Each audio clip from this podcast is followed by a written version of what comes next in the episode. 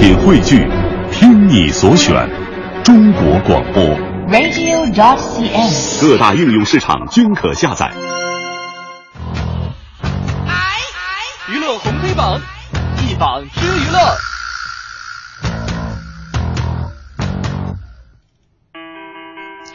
娱乐红黑榜一榜之娱乐，我们来浏览刷新一下我们今天的榜单哈。今天上黑榜第一条说的是什么呢？嗯，十二岁艺人上节目昏迷，哇导致半身不遂，病情严重。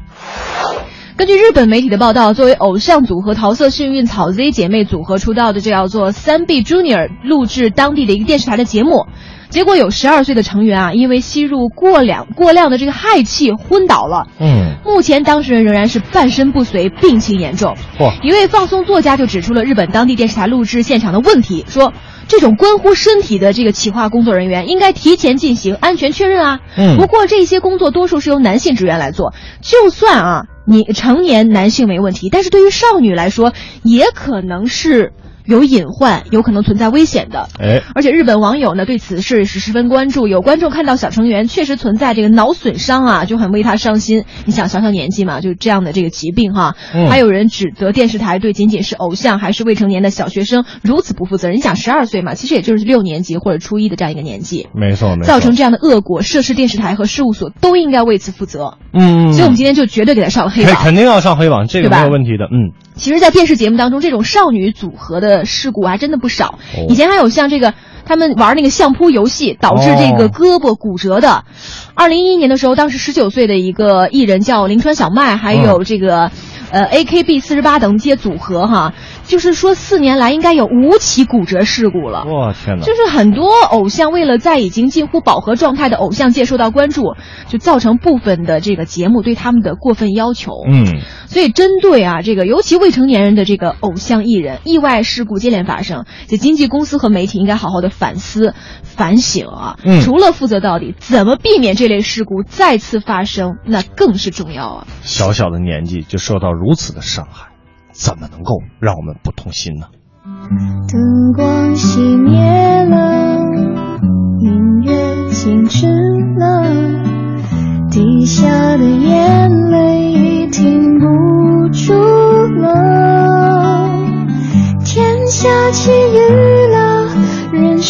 是不快乐，我的心真的受伤了。最后只想说一句，放下那些妹子，我来。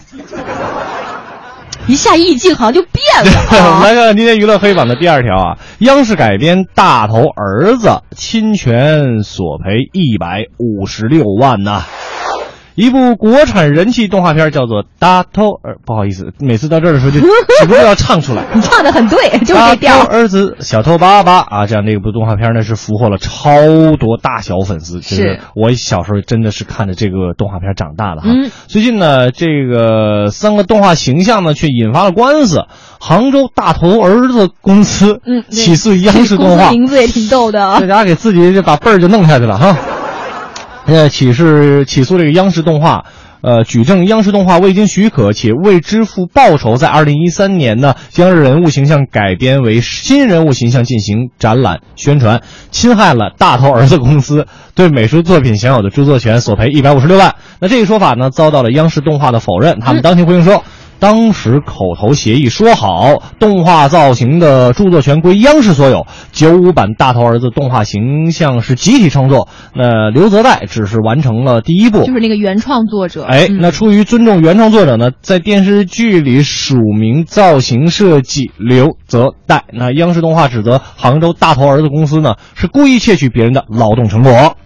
其实给大家再还原一下哈，这个大头儿子哈、是一九九五年那时候啊，对就当然是很多八零后的回忆了啊。嗯央视和上海东方电视台联合制作的一部人气动画片。嗯根据动画片的署名呢，人物设计写的是刘泽岱。就这个人物呢，他呀，一二年的时候把三个动画人物的著作权就转给了这个杭州大头儿子公司。哎所以这个大头儿子公司现在出来就维权了嘛。嗯嗯但遗憾的是哈，就是二十多年前那三张手绘铅笔原稿没能留下来。嗯，至于这场官司呢，法院还没有当庭宣判。其实你看大头。大脑的这个儿子哈，小头小脑的爸爸，还有这个圆润身材的围裙妈妈，对不对？围裙妈妈，围裙妈妈，哎这三个这个人呢，三口之家的故事总是充满了欢乐，但这场纠纷确实让我们高兴不起来。对，因为这一部经典动画片哈，不仅仅是这个作品本身，更是一代人童年的纯真回忆啊。大头儿子，小头爸爸，一对好朋友，快乐父子俩。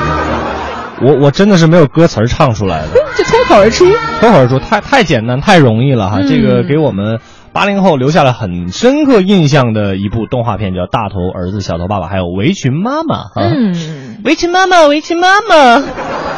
其实也是真的哈，我们的这个国产动画片，呃，现在被这个欧美包括日韩的这个呃抢占了太多的市场，还是希望这样的经典动画片能够再多出一些。至少没有，我觉得大头儿子小头爸爸没有那么的低龄化哈。对，我们来看看今天黑榜的第三条医馆笑传。啊，升级宫斗，陈赫扮御医遭吐槽。是医馆笑传啊，对，由射雕英雄传嘛，对对对，由陈赫、王传君、对张子萱、姜妍等人领衔主演的古装探案喜剧叫做《医馆笑传》，正在安徽卫视热播。那随着剧情的深入呢，后宫争斗也被卷入其中。为了方便查案，陈赫由市井医生升级为御医。但是呢，剧中陈赫是一袭的紫衣，头顶乌纱的造型却引发网友的吐槽，甚至有人留言啊，当了御医的陈赫更像公公。看着皇帝对着神似公公的陈赫大喊“大夫”的时候，满满的违和感。怎么看怎么不对味儿，是吧？确实是啊，那我们今天给他上榜理由，能说明什么呢？啊，都是喜剧惹的祸呀。那大家对于陈赫饰演的那个“好男人就是我，我就是曾小贤”的这样一个形象，实在是印象太深了。对演个宫廷鱼，怎么看那个表情和小眼神，都像是假扮的，或者是千夫的卧底。反正就不是正经御医。这肯定不是正经御医，是吧啊？正经能出轨吗？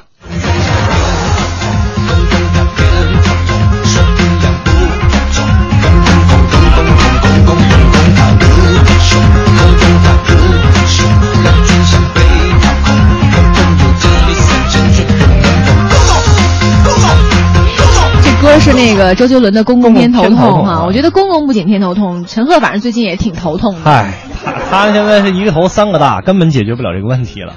好了，这个黑榜先跟大家说到这儿，接下来我们来了解一下与红榜都发生了什么呢？娱乐红黑榜榜单继续。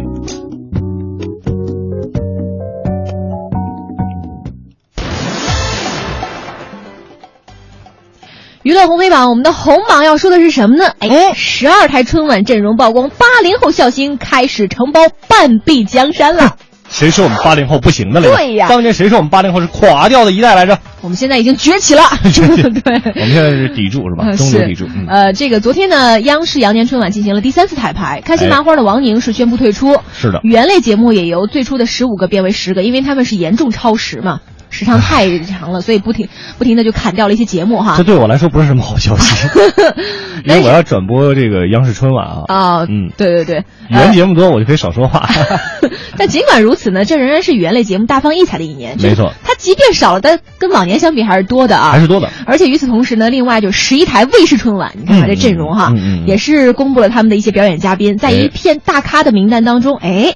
八零后笑星是开始崭露头角，比如开心麻花团队，人除了这个央视春晚，还将参加江苏以及辽宁卫视的春晚，包括这个岳云鹏啊、阎鹤祥啊、郭麒麟为代表的德云社、哦啊，都是年轻人。贾玲儿、大张伟为代表的百变武侠，包括去年在这个北京卫视春晚当中走红的这个苗阜王声，今年不是说要上春晚说一段这个反腐相声吗？是啊，嗯他们也和这个姜昆呐、冯巩啊、郭冬临、潘长江等一些老牌笑星一起出现在各家春晚的舞台上。嗯，所以说今天你是要给这个语言类节目上个红榜啊，是啊，你看嗯这个春晚联欢会哈，这个语言类节目，现在因为这个台词幽默、包袱多，反映社会现实原因，自然会受到大家的喜欢。没错但是之前随着这个大家伙儿欣赏水平的提高啊，这节目整体资源有点匮乏，近年来春晚上的语言类节目也遭到了不少的诟病。确实是是吧？每每年这老段子，你这网上的你这不好笑嘛，都是网上扒的，对不对？所以说啊，和十年一次大换血的这个电影受众一样，现在的春晚啊，受众群也是慢慢向八零后、九零后过渡了，嗯是不是？嗯对于口味越来越刁、审美品味越来越高的这个年轻人，哎语言类节目的创新就成为节目吸引眼球的关键所在。没错没错所以。现在这个八零后的新秀们，就给这个八零九零后的年轻人们要带来一些这个不一样的东西啊。这是好事儿哈。是的呃，今年晚，今年如果您没有机会看春晚的话，比如您在工作或者怎么样的话，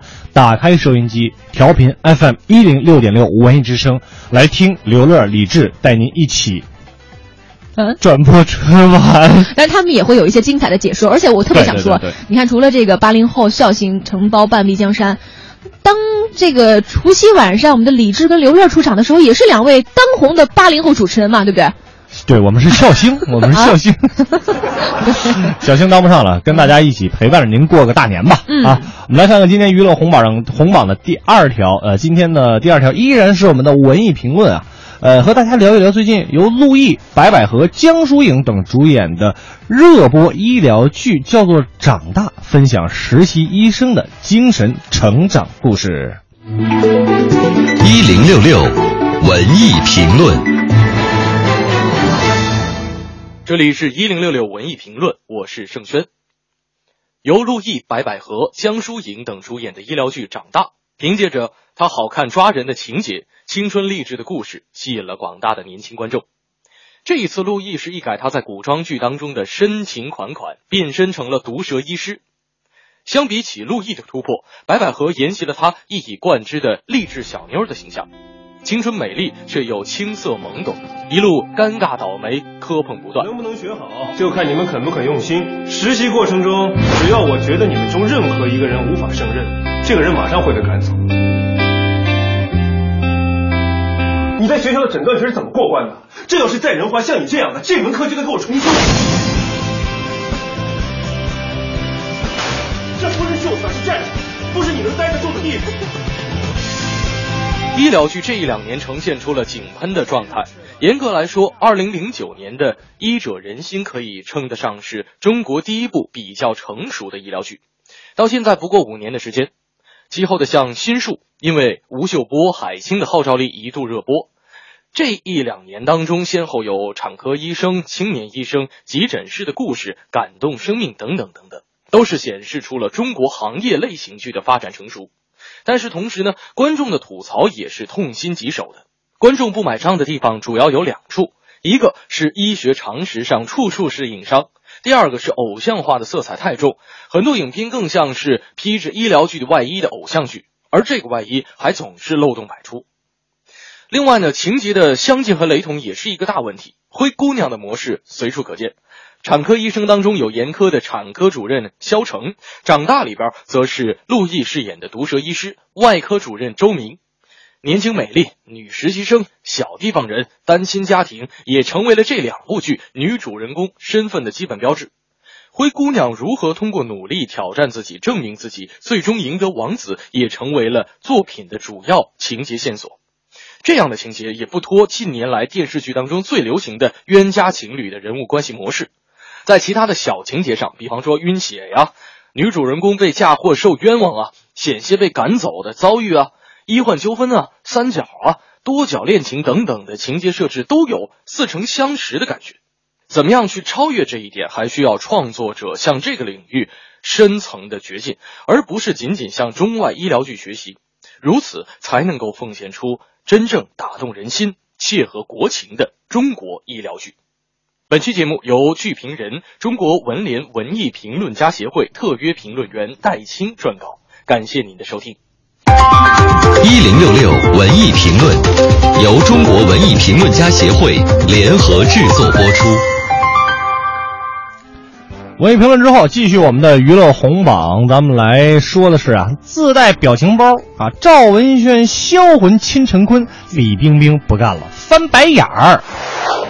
您知道现在的这个电影人有多拼吗？嗯啊，那走红毯要美的好像只因天上有啊，才能够艳压群芳啊。演戏呢，要把内心翻江倒海演绎的不动声色，那才叫高级。玩游戏的时候呢，却要把前面的通通破功啊，进可卖萌，退可卖腐。哦，日前呢，这个钟馗伏魔、雪妖魔灵的主演陈坤、李冰冰、赵文轩、杨子姗、包贝尔、吉克隽逸，哎，全阵容进行电影的宣传呢。被问到各种刁钻问题的时候呢，就拿出各自的独家的这个表情包来了一个大乱斗这个翻白眼，那个就来飞吻。就算是肖才人来了，哎，也是要杀红眼的呀。对，就曾经那个肖才人的那个翻白眼儿的那个形象哈，他真的是，真的是啊。各种被大家转发。哎，我们来看看上榜理由。对呀、就是当你知道哈，就是问这个冰冰啊，你家里有没有人给你逼婚的时候，他什么表情呢？哎，可能就是翻你一个三百六十度的白眼儿，没商量。哎，你知道当这赵文轩被问到，哎，和陈坤亲亲的时候什么表情？人就是闭起双眼，嘟起小嘴儿，哎，太享受了呀。还有就是当这个陈坤被问到说和李冰冰啊、赵薇啊，包括周迅啊拍亲密戏的时候什么表情，嘿。人家不告诉你，对吧？你自己戳开那表情包，你去看吧，哎也是一卖点哈。嗯，就是个卖点。是，所以更多精彩内容呢，这部戏啊，一五年的二月十九号，羊年初一也就上映了啊。到底有没有赢得人心，就戏里见。但是我觉得他们在戏外，你包括之前在宣传的时候，这个主演哈李冰冰和那个陈坤嘛，就就就大玩这个亲吻戏哈，我觉得非常的夺人眼球啊。嗯啊。姨挺客，哎哎哎。